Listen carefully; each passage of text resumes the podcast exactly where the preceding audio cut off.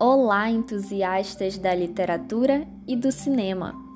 Este é o segundo episódio do projeto de estágio online da Universidade do Estado do Amazonas, CUTCast, o podcast destinado aos jovens admiradores das artes no geral, sobretudo a literatura e o cinema.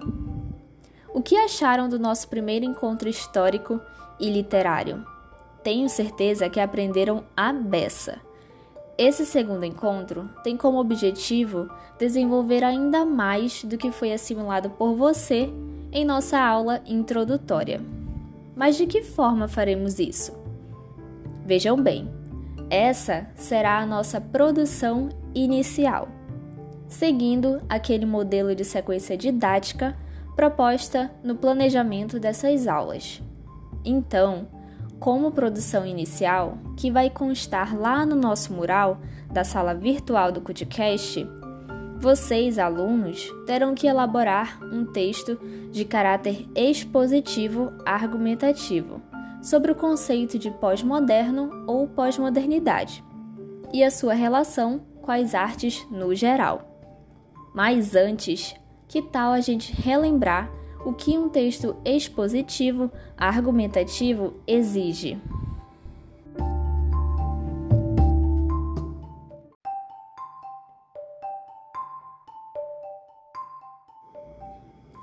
Antes de mais nada, o texto expositivo é produzido com o propósito de apresentar um tema a partir de recursos como a conceituação, a definição, a descrição, a comparação a informação e até mesmo a enumeração. Sendo assim, o objetivo central é explanar, discutir e explicar sobre um determinado assunto, porque a informação é um dos principais recursos linguísticos de um texto expositivo. E a nomenclatura expositivo-argumentativo significa que se deve focar na exposição do tema com uma defesa de opinião ou seja, um juízo de valor próprio do autor. Compreendido?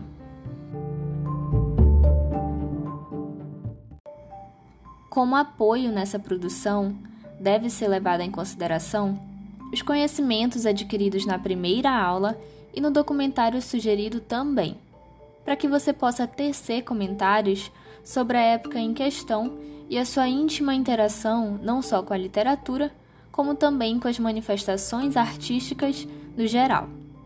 Acerca da literatura, não esqueça de pontuar o que ficou compreendido sobre os escritores pós-modernos e as principais características que atravessam o fazer literário desse período do qual dedicamos os nossos estudos.